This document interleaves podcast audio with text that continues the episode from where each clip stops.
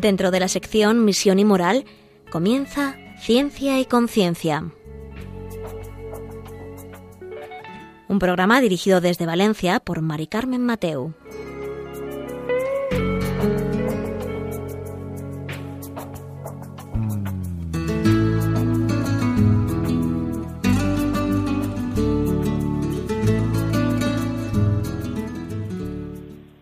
Buenas tardes, queridos oyentes. Un miércoles más. Aquí estamos en Ciencia y Conciencia, un programa que hacemos desde el Observatorio de Bioética de la Universidad Católica de Valencia. Y hoy vamos a, tener un invitado que nos va a explicar muy bien sobre un tema súper actual, ya lo saben ustedes, que es la eutanasia y el, suicidio asistido, que últimamente está tan de moda, o tristemente tan de moda, por la aprobación en, en España de esta ley y que nos gustaría en Ciencia y Conciencia hoy, em, pues bueno, matizar el tema de la eutanasia, el suicidio asistido y sobre todo ver si es real em, todo lo que nos están diciendo sobre la demanda social que existe y qué piensan los médicos y todo aquello que, em, bueno, que nos genera este tema en, en la sociedad y sobre todo qué generará en el futuro. Bueno, enseguida paso a presentaros a nuestro invitado.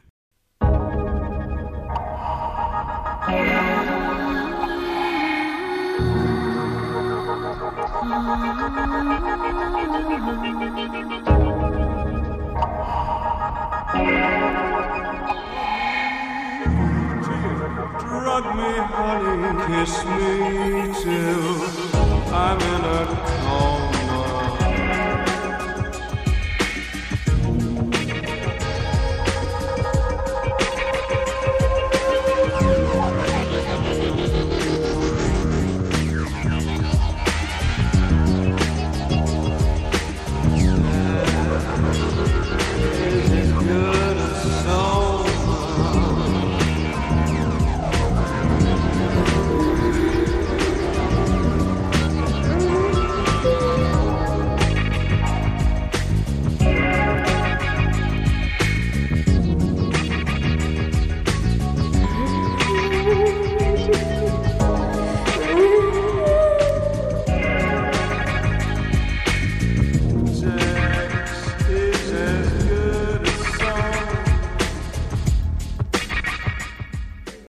Pues como os decía hoy en Ciencia y Conciencia, hoy tenemos al doctor don Justo Aznar. Buenas tardes, Justo. Buenas tardes.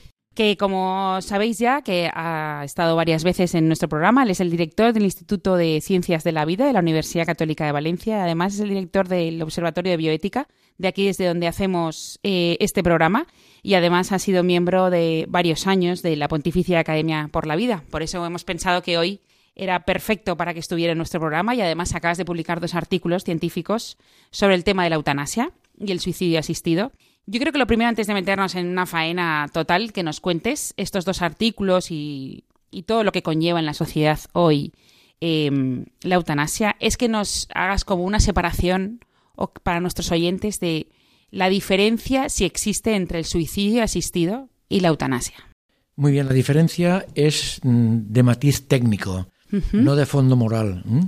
el suicidio, la eutanasia, es cuando realmente un facultativo, un sanitario, pues también un enfermero o enfermera, pues le da un fármaco o un, cualquier eh, procedimiento para que una persona muera. ¿eh? Lo hace directamente el médico.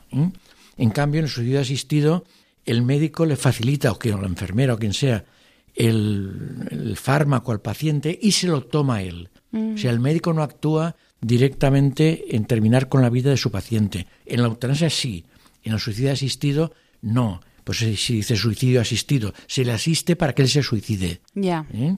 Y cuando un familiar también. El familiar también. o sea, alguien le tiene que dar el fármaco, porque él no lo puede, eh, es incapaz de, buscarlo y, conseguirlo, le tiene que dar el fármaco para que él se lo tome. Suicidio es un suicidio asistido. Y en cambio la eutanasia hay una acción directa del facultativo que es el que pone en el gotero el fármaco para terminar con la vida del paciente. Ya, claro, porque esos, esos conceptos al final se nos, se nos a la gente normal, lo, sin, esa ciencia, pues acabamos por, por perderlo.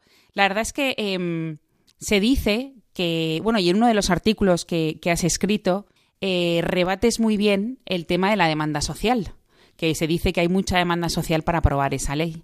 Eh, yo lo que querría antes matizar un poco con el tema anterior es que aunque los procedimientos son distintos, la responsabilidad moral es igual.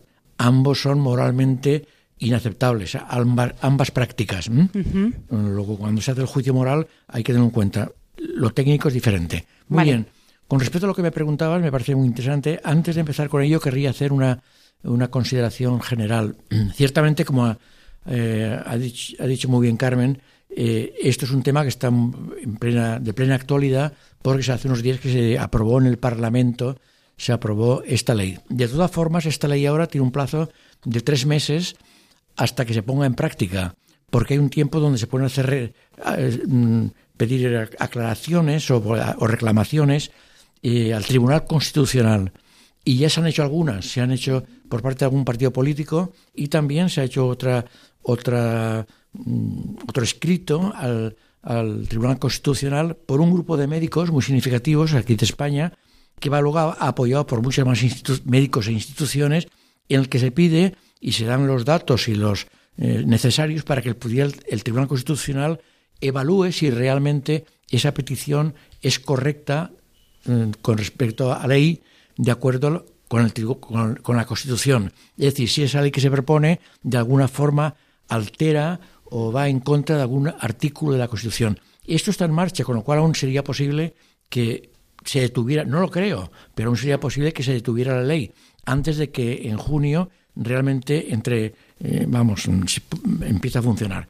Hombre, como realmente yo creo que nosotros somos una, una comunidad eh, creyente, los que aquí estamos, yo lo que animaría es que aparte de eh, las acciones jurídicas, sociales que se puedan hacer, estos escritos al Tribunal Constitucional, es un tiempo para rezar, para ver si realmente el Señor ilumina a estas personas para que de alguna forma, si es posible, se detenga esta ley que realmente, a mi juicio, es absolutamente nefasta. Totalmente. Sí, me ha gustado mucho el, la separación que has hecho, lo de la eutanasia, el suicidio asistido y el juicio moral, porque al final em, es técnicamente una es el médico, mm. ¿no? El responsable. El, que actúa. El que actúa, o sea, que es el responsable de esa muerte, Y, el, y en el otro mm. es o el pariente, ¿no? El familiar o eso, pero también el médico, ¿no? También el médico es responsable porque da el instrumento. Por eso moralmente eh, ambas prácticas son igual de, negativas moralmente, pero la técnica es diferente. Tiene una peculiaridad que en la eutanasia implica directamente a un tercero, que es el médico. Y en toda la eutanasia esto sí que da motivo a que pueda haber objeción de conciencia y otras, mm, otras facetas del, del tema que luego podemos ver pero prácticamente al final la responsabilidad moral o el acto en sí mismo, el juicio moral que ese acto merece, ciertamente es igual en ambas cosas, absolutamente negativo. Claro, y, esto no, no causa eh, una contradicción en el, por así decirlo, en la profesión médica. Evidentemente eso tiene muchas repercusiones en la profesión médica. La primera es que puede haber médicos que no quieran participar, yo diría que son la mayoría, la mayoría, de medios que no puedan participar y entonces pueden hacer eh, una objeción eh, al, tema. Ciertamente esto es un poco complicado, porque aunque en, en la Constitución se admite la objeción de conciencia como un derecho mm, inalienable de los españoles, de los ciudadanos, ciertamente luego hay que esto ponerlo en práctica. Y hasta el momento solo había dos campos de objeción de conciencia definidos por ley, que es la objeción de conciencia al aborto y la objeción de conciencia al servicio militar. Que ya no existe. Que ya no existe. Entonces, teóricamente existe esta posibilidad. Teóricamente, porque digo que en todas las circunstancias se puede hacer, pero en la práctica a lo mejor había que concretarlo. De todas formas, el, el gobierno, eh, una ley que se ha aprobado, parece que se, se establece que el gobierno puede tener un listado de objetores de conciencia, lo cual a los médicos, a la mayoría, nos parece absolutamente inadmisible, porque eh, eso va en contra de la privacidad de nuestros sentimientos y nuestras ideas. No tenemos por qué decir por, eh, por escrito que somos contrarios. Lo único que tienen que hacer es admitir que cuando no queramos hacerlo no lo hagamos, pero sin tener que tener un listado de objetores que realmente además se veían, podían ver perjudicados en, perjudicados en algún momento donde por, para acceder a alguna plaza de médico le dijeran, bueno, si usted no es objetor o usted no quiere hacer el aborto, no quiere participar en un aborto, no le damos a plaza de ginecólogo o esta otra plaza de, médico general. Realmente esto es un problema grave que yo creo que hay que solucionarlo porque estimo que no es pertinente crear esas, listas. Claro, y además, en una época en la que protegemos tanto los datos personales de las personas, ¿cómo vamos a hacer que poner lo que uno piensa? Porque se supone que son datos sensibles, que es lo que siempre decimos. los datos sensibles nadie tiene que saberlos. Totalmente. Y realmente eh, eso va totalmente contra la intimidad de las personas. ¿eh? Y por ley eso no, no puede Teóricamente por ley, porque ley se saltan como quieren. Sí, también ¿Eh? es verdad. Pero bueno, eh, nos hemos ido a otro lado, entonces hablemos de la demanda social, de esas encuestas que tú hablabas en el artículo. Realmente a mí me parece que eh, este es un tema, a mi juicio, importante, porque muchas veces se ha planteado, la mayoría de las veces se ha planteado en los medios de comunicación y en las declaraciones de muchas personas de las que apoyan la eutanasia, que existe una gran demanda social para aprobar esta ley, para que la eutanasia se implante. hombre, ciertamente si existiera una gran demanda social, el tema tendría, eh, bueno, pues mm, eh, merecería una reflexión más profunda. Si existe una gran demanda social para que quiten los autobuses que contaminan eh, de, el, ambiente, pues habrá que discutir ese tema y habrá, habrá que ver cómo se puede resolver. Pero es que ciertamente esto no es cierto. Esto no es cierto que haya una gran demanda social y voy a intentar profundizar un poco mm. en ello. La primera cosa que hay que tener en cuenta es que la demanda social se evalúa por encuestas, encuestas que la gente hace y, hombre, yo diría que muchas veces los que hacen una encuesta quieren obtener un fin y prácticamente o en muchas ocasiones la encuesta va orientada a la consecución del fin que quieren obtener.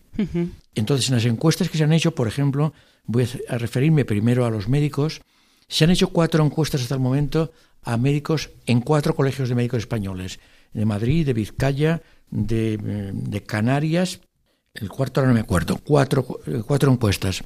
Y la pregunta en las cuatro, la pregunta en las cuatro es, ¿desearía usted que se regularice la eutanasia?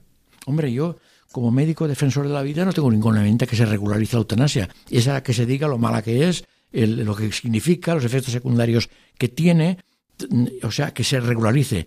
La encuesta debía haber preguntado directamente, ¿desea usted que se le legalice la eutanasia? Ya. Que es muy diferente.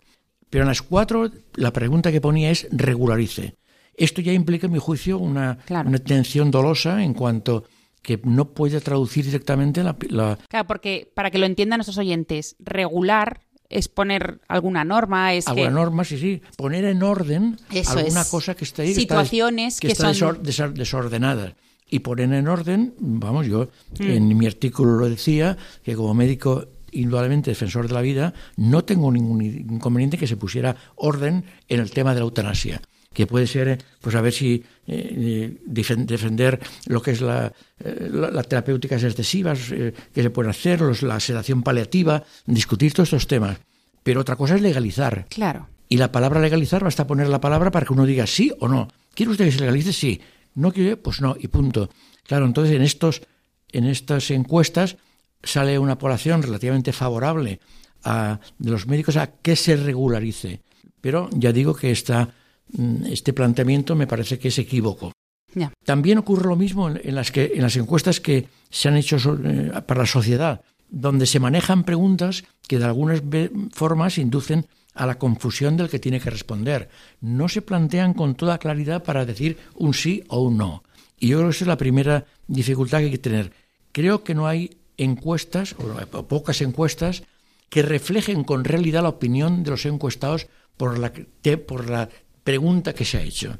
Y esto, eh, bueno, pues es muy importante. Hombre, siempre dicen que las encuestas y los estadísticos después pueden manejar las cosas para conseguir lo que quieren con cualquier tema. Hmm. ¿eh? Y así lo vemos en las, eh, en las encuestas que nos hacen del CIS y la que luego nos hacen otras em, empresas privadas que no se parecen en nada. Hmm. Y, realmente, claro, esto da mucha, nos da mucha mm, inseguridad a los ciudadanos saber que estamos en manos de unas personas que pueden modificar con los medios que utilizan para crear una opinión, para ver la opinión, para crearla, para crear la que ellos quieren. Y en ese sentido creo que esto es lo primero que habría que analizar con el tema de encuestas. No creo en el sentido que haya una abrumadora demanda social. De todas formas, sí que hay unas encuestas europeas más grandes, incluso diría que mejor hechas. Hay una muy grande de hace un par de años, muy grande, donde se evalúan la opinión sobre ese tema, en la, si no en todos, yo creo que la mayoría, en todos los países de la comunidad europea, y entonces ahí lo califican el estar a favor de la eutanasia en una escala de 0 a 10. Entonces, pues una, un país puede tener, pues salir 6. Hombre, pues estaría 7. Es un notable. Querría la eutanasia, pero no abrumadoramente, pero la quiero. Y otro podría salir un 4, donde dice, pues no quiero la eutanasia, aunque no tampoco abrumadoramente. En esa encuesta de 1 a 10, el país que más favorable es para la eutanasia es Dinamarca, que saca un 7. Es decir, no hay ningún país europeo donde realmente la solicitud de eutanasia sea abrumadora. Hay una opinión en Dinamarca, pues un porcentaje mayor favorable a, que se apruebe la eutanasia, pero realmente no de forma abrumadora. Y ahí va bajando hasta que ya los que menos tienen, que son los países del este europeo, Rusia fundamentalmente, pues ahí la petición resta, está alrededor de entre 3 y 4. Es decir, un, 30, un, 3% de 3, de 10 personas, 3 querrían la eutanasia y 7 no. Es decir, tampoco quiere decir que haya una opinión abrumadora de no. Y esos los datos que están ahí y que hay que, vamos, yo al menos los recojo como están sin tratar de, de manipularlos. Pero lo que es evidente que en esa encuesta se puede con toda seguridad afirmar que no hay en la sociedad europea una opinión abrumadora, mayoritaria de sitio, para decir no tenemos más remedio que legalizar la eutanasia porque si no, cuando salgamos a la calle los legisladores nos van a correr a palos. Oiga, no. Oiga, no. ¿Eh? Existe una opinión, primero porque es un tema verdaderamente difícil. Porque muchas veces, y esto, si voy a hacer un inciso, si no se mete, porque la mayoría de las veces está legislando sobre casos extremos. Y eso realmente es una conducta jurídica, que yo no soy jurista, soy médico, pero creo que es totalmente inadmisible. Hay que legislar sobre realidades razonables y razonadas, y no sobre casos extremos. Si le presentan a usted un caso extremo, hombre, usted una, una, una viejecita que sale del autobús y que la palean al salir porque entonces ha salido por la puerta de atrás y no por la eh, por la de delante. ¿Usted querría que entonces hay que dejar salir por las dos puertas? Hombre, no apalean a ninguna viejecita por salir por la puerta que no corresponde. Se le suele decir, hombre, podría salir usted por la otra. Sobre casos extremos no se puede legislar. En ese sentido, en España se ha estado haciendo. Se presentan casos extremos que no representan. Es una minoría de las personas que pueden acceder a la eutanasia. Esos casos. Y con esos casos extremos hacen una regulación de ley que, claro, cuando estamos viendo esos casos tan duros, a todos nos conmueve el corazón. Claro. Puede decir, hombre, pues podríamos ver qué se puede hacer con ellos. Yo he de decir que en, la larga vida que, he tenido eh, en, este, en esta batalla por la defensa de la vida, en bastantes veces me ha tocado estar en algún programa de radio y recuerdo en un programa de radio que estábamos tocando el tema de Ramón San Pedro, que al final falleció, y hay que tener una grandísima delicadeza. Yo, eh, te sientes, yo me sentía muy, muy impactado por no decir nada que pudiera herir al enfermo ni a la persona que lo cuidaba porque son temas sumamente delicados. No se pueden tratar de una forma brutal. Hay que reflexionar con mucha paz, hay que hablar con ellos porque hay que esos pacientes hay que tratarlos con todo el cariño y con toda la dignidad humana que pueden tener. Porque el sufrimiento es real. Porque el sufrimiento es real. Porque además una cosa es el dolor y otra cosa es el sufrimiento. Hmm. El dolor puede ser una cosa hasta, hasta necesaria para que nos enteremos que tenemos alguna cosa mal. Hmm. Es decir, me duele una pierna y entonces voy al médico para ver, ah, pues mire, tiene usted ahí un hueso roto. Hmm. El dolor es un avisador de problemas. En cambio, el sufrimiento no. El sufrimiento es traducir el dolor en una sensación personal de, sufrimiento. Y eso hay que, no se puede, hay que tratarlo con todo el cariño. Por eso digo que, esto el, legislar sobre estos casos es absolutamente, yo diría que jurídicamente inadmisible. Y así se está haciendo. Bueno, pues como veis, que, queridos oyentes, eh, en esta tertulia que estamos haciendo sobre la eutanasia eh, estamos aprendiendo mucho y vamos a, a, seguir con ella después de escuchar un poco de música y vamos a, seguir hablando sobre la eutanasia, el suicidio asistido, ah, uy, asistido eh, también la demanda en el mundo occidental em, y también sobre las asociaciones eh, médicas, la comunidad médica. Ahora enseguida estamos con vosotros.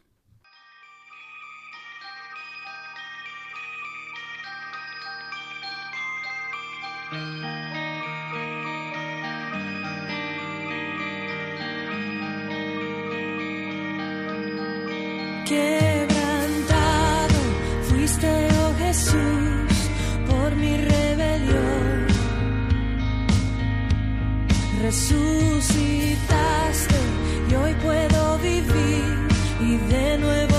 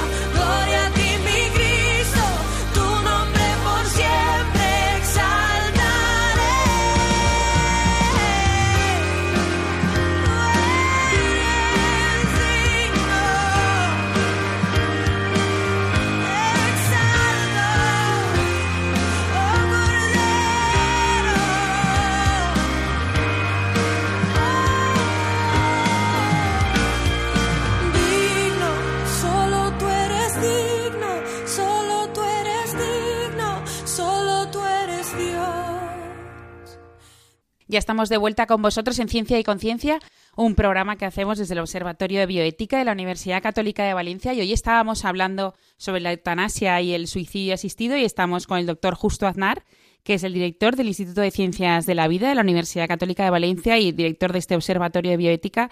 Y además ha sido varios años miembro de la Pontificia Academia por la Vida. Y nos hemos quedado en un momento que eh, hablando sobre la demanda social y las encuestas y eh, a mí me, me ha llamado mucho la atención que hablabas de una encuesta europea muy grande en el que solo Dinamarca sacaba un 7%, no, un 7% no, denota un 7, que significaba que, mm, que el 7 la nota más alta para eh, la legalización de la eutanasia, ¿no? Sí, ahora lo, lo- Sin embargo, lo- hay más países ahí. Sí, sí, lo comento. Y, Vale. realmente nos hemos eh, hablado antes de las encuestas, de las palabras que utilizan, de la manipulación de la encuesta, hemos hablado antes ya algo de, lo de regular. Sí, sí, la de regular y, legalizar. Fenomenal. Bueno, entonces decía que muchas encuestas de esas están eh, manipuladas de alguna forma para orientar al encuestado a que responda a aquello que el encuestador quiere. Y claro, esto es mm, una práctica que no es muy correcta. De todas formas, eh, comentaba que hay una encuesta europea de hace un par de años muy grande, muy grande, la que se ha hecho, la más eh, amplia que se ha hecho en, en, en estos te- en ese tema, que se, se hizo en los, en los 27 países de la Comunidad Europea. Y esa encuesta eh, calificaba las respuestas, las, las eh, encuadraba entre 1 y 10. 10 sería que va totalmente a favor de la eutanasia y 1 sería que va totalmente en contra. Entonces, en esa encuesta, el país que iba más a favor de la eutanasia, que sale, que va más a favor de la eutanasia, era Dinamarca. y no llegaba a 7, 6,8, muy cerca de 7. Es decir, evidentemente en ese país hay una tendencia favorable a la eutanasia, pero no hay una tendencia masiva, algo que nos aplaste. ¿eh? que nos diga tenemos que aprobarlo porque si no aquí nos van a correr a palos. Eso es la que más. Pero ahí se va bajando. España estaba, la, la encuesta en, ese, en esa, concretamente en esa encuesta salía justo con 6. O sea, es también hay una opinión más favorable a la eutanasia, pero no es masiva. ¿eh? Y luego va bajando y los países que van más en contra, que fundamentalmente son los del este de Europa, claro, aquí no se van, no se van a los países de otros continentes, solo Ya, es de Europa. solo Europa. Los del este de Europa que están al- alrededor de cuatro. ¿eh? Es decir, en esos países tampoco habría una oposición absoluta, pero también es mayoritaria la opinión de la gente que opina que no hay que legalizar la eutanasia. Es decir, sí que es verdad que hay países donde predomina los que quieren que, se, eh, las- eh, que se apruebe y otros que predominan los que no. Pero lo que es evidente es que no hay ningún país donde hay una presión, como aquí se ha, se ha- se ha se ha intentado eh, decir, una impresión que obligue a los legisladores, pobres legisladores, no tenemos más remedio que aprobar la ley de la eutanasia porque nos van a correr a palos cuando salgamos de nuestra casa. Oiga, no.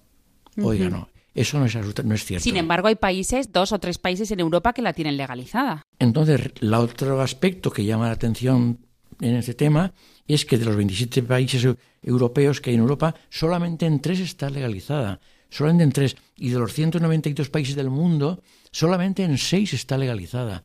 Es decir, hay 184 países donde no está legalizada. Oiga, mm, bueno, yo creo que es un tema que habrá que discutirlo. A lo mejor no hay tanta Eh, demanda. A lo mejor no hay tanta demanda, ¿no? Eh, es, es un, a ver si ustedes están planteando un tema Claro. que, que les interesa y que no es tan real. Yo diría, para rematar el tema, que una demanda social abrumadora que exija, que haya exigido a los legisladores españoles a, le- a legalizar la eutanasia, ciertamente estoy, puedo afirmar con rotundidad que no existe. Entonces, claro, eh, al final es como nos comentabas antes, que igual que pasó con el aborto, se cogen casos extremos para legalizarlo y ahora también cogemos casos extremos y nos inventamos que hay una demanda social y lo sacamos. Efectivamente, efectivamente, eh, lo que pregunta, comenta Carmen es absolutamente cierto. Yo creo, y aunque no soy jurista, estimo que es una cosa de- de- de- del mínimo sentido común, que no se puede le- legalizar sobre casos extremos, que no se legaliza, no se, no se, determinan leyes sobre casos extremos, sino por, sobre casos que afectan a gran, a gran masa de la población, a un gran porcentaje de los ciudadanos. Si ciertamente nos presentan un caso extremo que se nos, co- co- nos encoja el corazón al verlos, pues por la propia compasión natural que todos tenemos, pues decimos, hombre, pues vamos a ver si le solucionamos la vida a esta persona. Pero eso no, lo- no es, lo, no es lo habitual. El gran porcentaje de pacientes que están en fase terminal no están en la situación que presentan en esos casos que nos han presentado en la televisión y en los medios de comunicación. Son gente que quieren que les quiten el dolor, pero que si se lo quitan, posiblemente estarían muy, muy contentos en poder seguir viviendo el tiempo que Dios les dé de vida, ¿no? Es decir, legislar sobre casos extremos es absolutamente inapropiado. Presentar en ese momento determinado unas películas como Mar Adentro, donde la gente tal vez al verla exactamente igual queda inducida a pensar que eso es lo correcto, el, el terminar con la vida de esa persona, que es lo bueno, pues me parece que no es justo.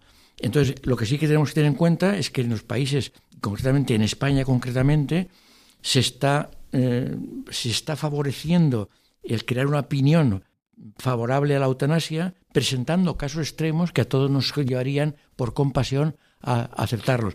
Para casos extremos hay que buscar soluciones, soluciones individualizadas. Para Claro. caso extremo hay que soluciones porque en ese caso extremo veríamos lo que se puede hacer, una, una sedación paliativa, eh, cosas que se pueden hacer todas dentro de la- del arte médico, del buen arte médico y de la buena conciencia moral. Claro. Eh, durante este tiempo te quiero preguntar también para que nos cuentes eh, unos conceptos que hablabas en, en- en tu artículo sobre la pendiente resbaladiza, pero antes de la pendiente resbaladiza, también antes nos has contado en, cuando escuchábamos la música sobre la comunicación, sobre cómo eh, nos, eh, por así decirlo, vamos todos dentro de, ese- de esa corriente y parece que en lo de la demanda social haya una corriente abrumadora porque todos los medios de comunicación eh, siguen como es- esa, ese mando único. Efectivamente, eh, no es un, un tema que, mm, que a lo mejor eh, esté en el centro del debate que hoy estamos comentando. Igual podría ser el debate, el centro del Sí. debate de otro día. Pero lo que es evidente que las grandes redes sociales, sobre todo las grandes big tech, las grandes eh, empresas tecnológicas, cinco o seis, no más, Facebook, Amazon, eh, pues estas están gobernando las redes sociales y exigen que en sus redes se eh, diga lo que ellos quieren que se diga. A mí me impresionó mucho, al margen de la, la consideración personal que yo pueda tener con el expresidente Trump, que al presidente Trump le cortaran, le cortaran todos la posibilidad de expresarse en medios sociales, porque no estaban de acuerdo con lo que decían en Twitter, en Facebook, en Instagram, en No. todos. Esto es dejar a una persona absolutamente incapaz de decir nada. Eh, digo que yo no sé si estoy de acuerdo o no con lo que dijera Trump, pero no estoy absolutamente de acuerdo en que a uno le priven de decir su opinión porque no es acorde con los que piensan. Tenemos que tener la, la conciencia clara de que nuestras redes sociales no solamente controlan lo que queremos comprar, sino que eh, nos obligan o nos conducen a comprar lo que ellos quieren vendernos. Ya. Y eso lo sabe muy bien. Y entonces eso que puede ser una cosa ciertamente a lo mejor no muy importante, que compre una lavadora de una marca en lugar de otra. O lo que sí es muy importante, cuando nos obligan a que pensemos lo que ellos quieren que pensemos. Esto es tremendo. Y en ese sentido, evidentemente, pueden manejar la opinión social para conducirla a aquello que quieren que pensemos los ciudadanos. Y en ese sentido, estimo que realmente no es fácil luchar contra esos temas, aquí concretamente en España, porque seguramente la opinión de la sociedad en el mundo occidental, en el mundo que más eh, vive con estos medios de, comunicación social, pues poco a poco iremos tendiendo a pensar aquellos que estos señores quieren que pensemos. Y por supuesto que lo que quieren que pensemos no es lo que pensamos la mayoría de la gente que tenemos una idea trascendente de la vida. No, es muy importante ese matiz. Aunque nos hemos salido un poco, pero es importante también que no solo compramos lo que quieren, sino que acabamos pensando como ellos quieren que pensemos. Y cuéntanos, ¿qué es lo de ese concepto de pendiente resbaladiza? Muy bien. Eh, se entiende en sociología y especialmente en bioética por pendiente resbaladiza cuando eh, se aprueba una cosa con unas exigencias y esa cosa que se aprueba, las exigencias se van rebajando hasta que al final se practica esa cosa que se iba a hacer con muchas menos exigencias.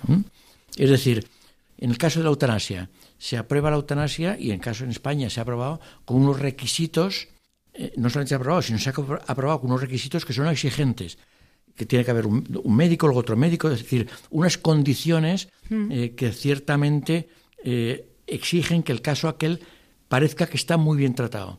Pero cuando esto se aprueba, luego estas condiciones se van rebajando. En lugar de ver los dos médicos, lo verá uno. En lugar de tener que tener estas condiciones de dolor, lo ver- serán estas otras. En lugar de ser los enfermos eh, que tienen una patología definida, serán estas otras. Y así se van rebajando hasta que al final se llega a que se pueda practicar esa, técnica prácticamente a petición.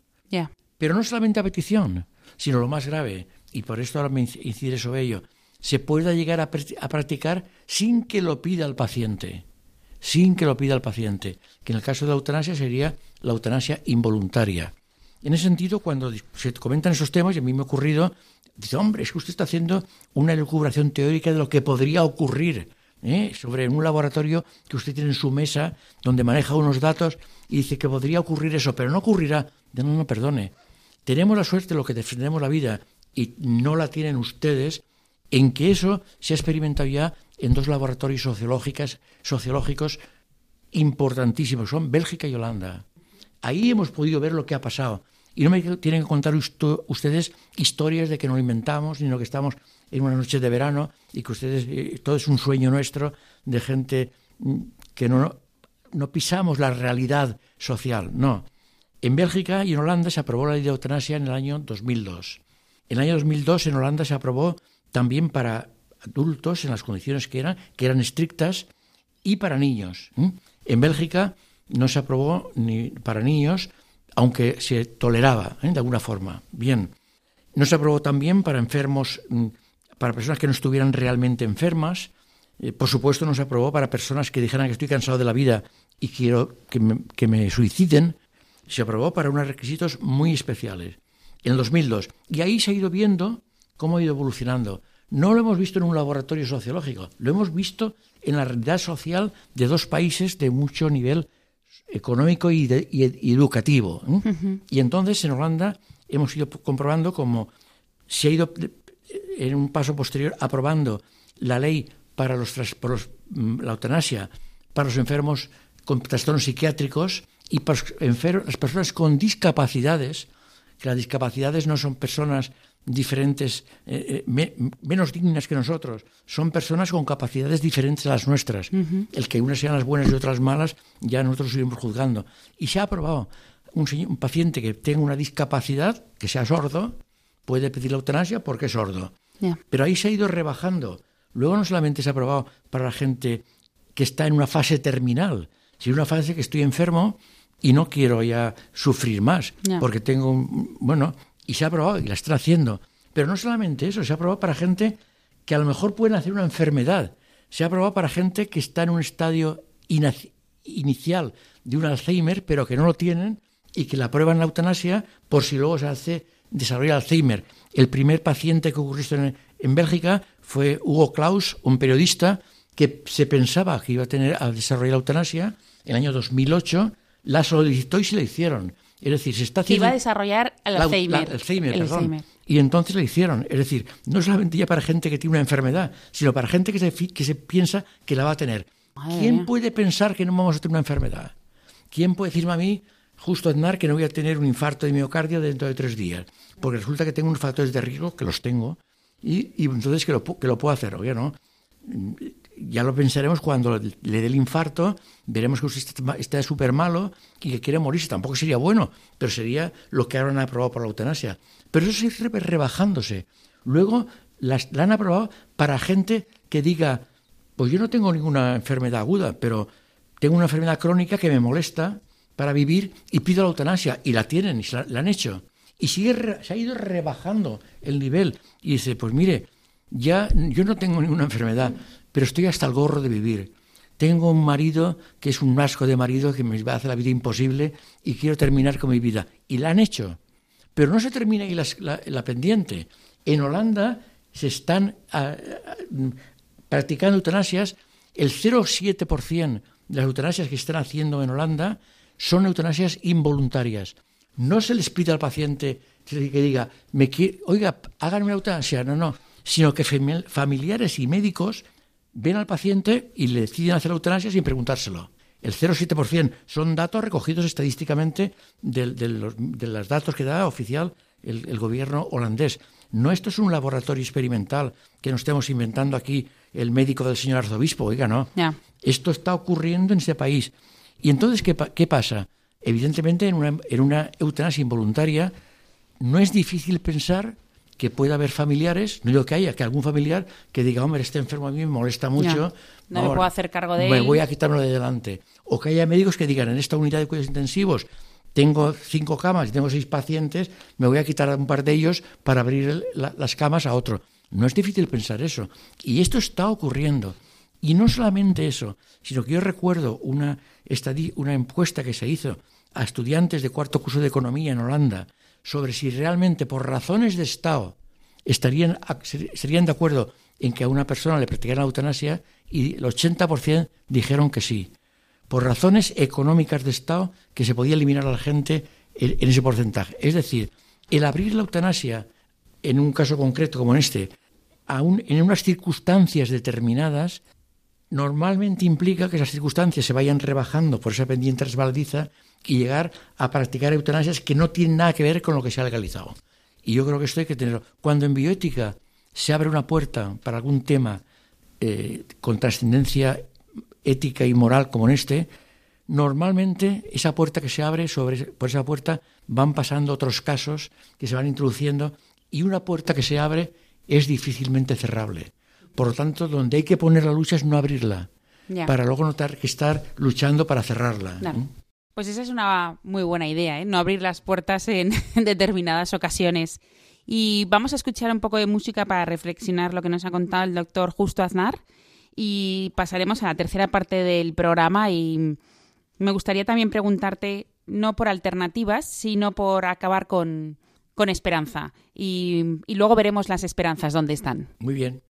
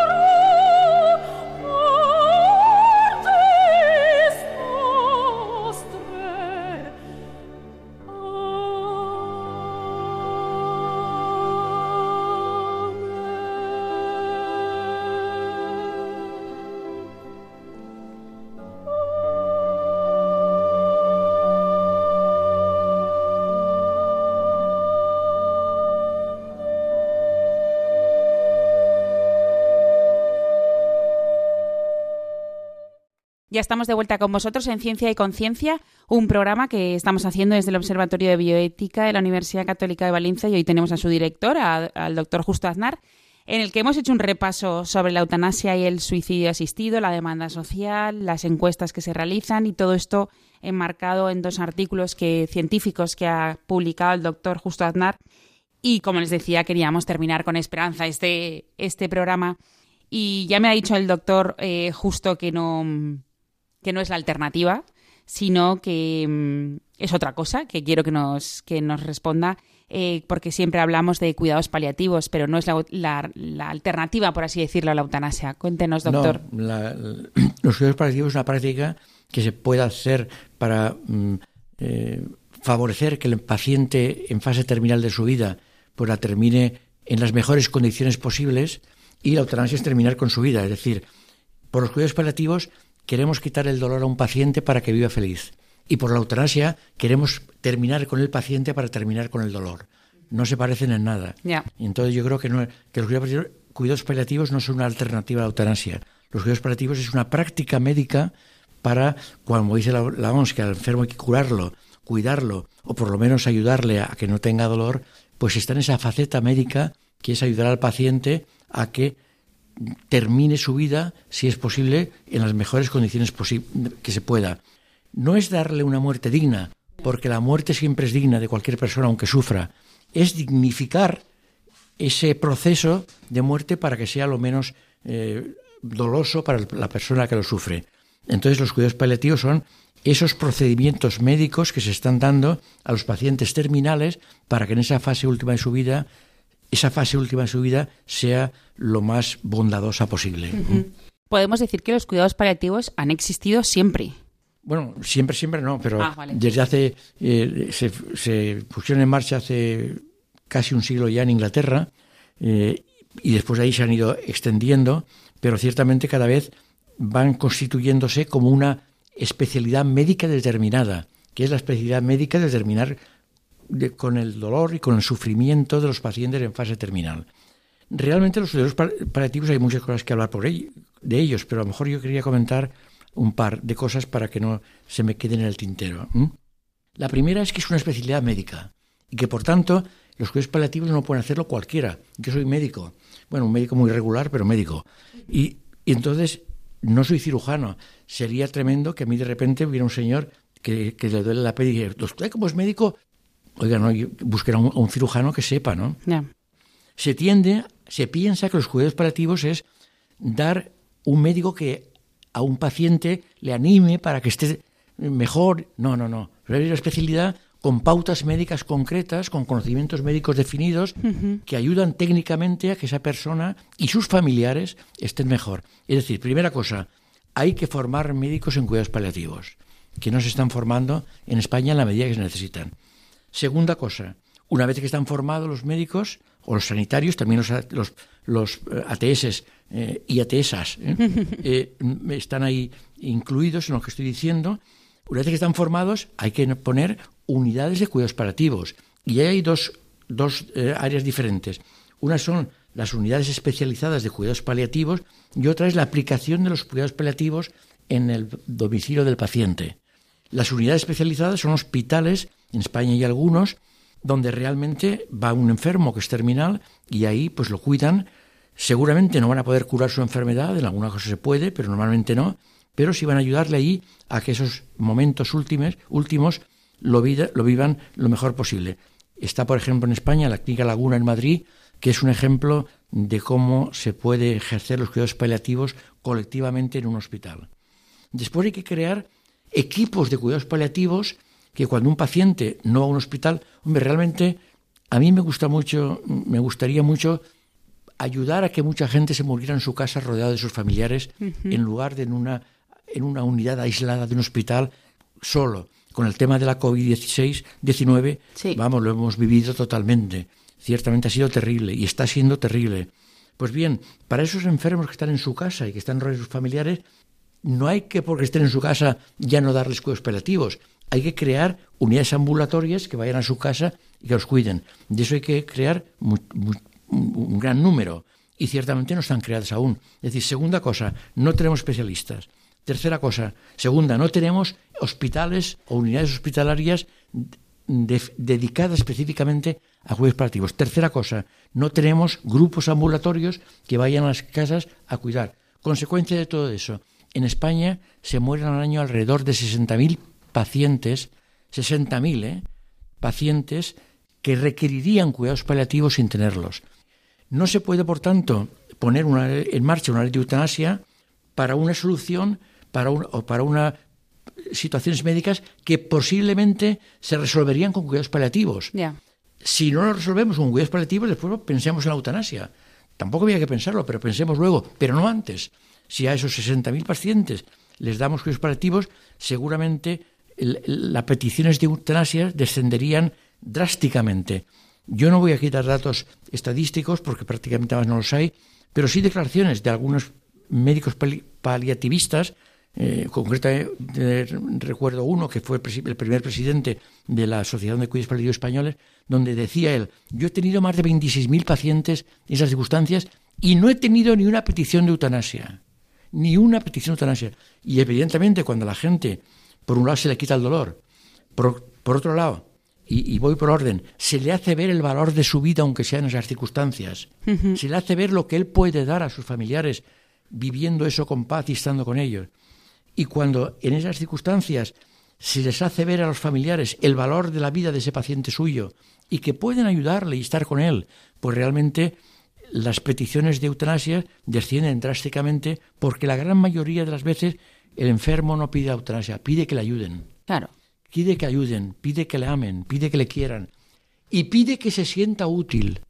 Es decir, una paciente, una persona que está pensando, una persona, yo lo pensaría, que está pensando que está haciendo la vida imposible a sus hijos, porque cada noche tiene tres hijos y de los tres uno tiene que ir a su casa a cuidarlo, cuando tiene trabajo, tiene más otros hijos, otras obligaciones, al final está pensando, oiga, yo lo que quiero es morirme para que mis hijos vivan en paz. Ya. Oiga, no, yo lo que quiero es que me lleven a una unidad de cuidados paliativos donde sin molestar a mis hijos me atiendan. Por eso los cuidados paliativos no solamente es el cuidado del paciente, sino el cuidado de la pa- del paciente, de la familia y del duelo. Es ayudar a que esa persona mm, llegue a esa situación, pues asumiendo lo que tiene que asumir y que sus familiares sepan asumir el duelo que, que se deriva de la muerte de esa persona querida como se debe asumir. La muerte es un paso natural de la vida, es el último, el último paso natural que ocurre y debemos de acostumbrarnos, evidentemente es muy doloroso, pero debemos de acostumbrarnos a admitirlo como tal, como ese paso y por supuesto que los que tenemos fe y, y- y damos, al menos yo las doy, gracias a Dios todos los días por tenerla, podemos abordar ese paso de una forma eh, muy distinta a los que no la tienen. Pero a los que no la tienen tenemos que ayudarles para que mueran con paz. que mueran con paz, porque realmente ese paso natural hay que darlo con paz. Y a eso ayudan los cuidados paliativos y evidentemente dentro de esos cuidados paliativos ya lo que podríamos llamar, eh, pues no justicia con ese paciente, sino caridad, que es un paso mayor que la justicia para darle todo el cuidado que se merece. Los mayores que están en las circunstancias y los, y los jóvenes también, todo el mundo, pero claro, la gran mayoría son mayores, realmente tenemos una obligación moral con ellos de darles todo lo que ellos nos han dado, que no podemos perder la ocasión de hacerlo en esa etapa de la vida, porque es la última que vamos a tener para devolverlos todo lo que ellos nos han dado a nosotros. Y no tenemos de perderlo, es una, una oportunidad que tenemos de hacerlos felices a ella a nosotros mismos, porque normalmente a mí me, me gust- veo que cuando una persona se va a cuidar a, los, eh, a las personas de- con problemas en África, la mayoría de los míos dicen, me han dado más que les he dado yo a ellos, casi todos. Y evidentemente a un paciente terminal también nos van a dar más ellos a nosotros de lo que nosotros les podemos dar a Claro. ellos. Pues esa es una gran idea. Eh, te iba a pedir que, como nos quedan dos, tres minutos, nos dieras una última idea sobre este tema, pero no sé si puedes superar esta, ¿eh? la que acabas de decir que es muy buena, ¿no? Que es mejor ayudar que... Pero nada, nos queda un minuto justo y si quieres decir algo eh, de recopilación o de, Pues sí, de alguna idea a nuestros oyentes. De recomendación, a lo mejor diría primero que los que defendemos la vida, y en este caso pues vamos en contra de, una, de, la, de la eutanasia activa, que no nos desanimemos, ¿eh? que sigamos luchando, ¿eh? Porque tenemos la verdad y al final la verdad triunfa. Yo realmente decir que nunca he tenido ningún problema de hablar en un, en un, medio público y, y me ha tocado muchas veces sobre estos temas porque al final tenemos la verdad y no he tenido ningún- nunca en una me he sentido en una situación de impotencia ante nadie que fuera en contra de la vida, porque siempre sus argumentos han sido para mí, para mí falaces. Tenemos la verdad, tenemos que seguir luchando. Segunda eh, problema, la dignidad de la vida no depende de las circunstancias en que tenga ese paciente, sino en la propia naturaleza de la vida. Siempre nuestra vida es digna, estemos como estemos, o seamos, eh, tengamos las circunstancias de discapacidad o de enfermedad que tengamos. Y esa dignidad de la vida hay que defenderla. Y tercera cosa, que ciertamente los que tenemos una visión trascendente de la vida, una de las misiones que podemos tener mejores es ayudar a las otras personas. Las podemos ayudar ay- cuando son en la pobreza, las podemos ayudar cuando no, cuando tienen eh, medios para, para subsistir, dándoles comida a los bancos de alimentos, pero en ningún momento creo que le podemos ayudar más que en ese momento trascendente de la muerte. Ciertamente la muerte es un paso natural muy duro y ahí es donde podemos volcar toda nuestra ayuda al prójimo y desde un punto de vista cristiano toda nuestra caridad. Pues muchísimas gracias, justo por haber estado un día más en este programa, en Ciencia y Conciencia, y habernos dejado muy, muy claro ¿no? este tema de la eutanasia y sobre todo eh, las dos ideas, ¿no? que, seremos mejores, ¿no? Cuando nos volcamos en las personas y, y luego que, que pues no abandonemos la lucha, ¿no? Que no nos cansemos. Me ha gustado eso de no, no cansarse. Muy bien. Aunque tengamos dolores. Sí. Nos duele a veces el cuerpo. sí. Muchas gracias. Y nada, muchas gracias. Y a todos vosotros eh, nos, nos oímos en, en 15 días y, y también dar las gracias a Ángelo y a Fernando que han estado haciendo verdad o haciendo real este programa. Muchas gracias a todos.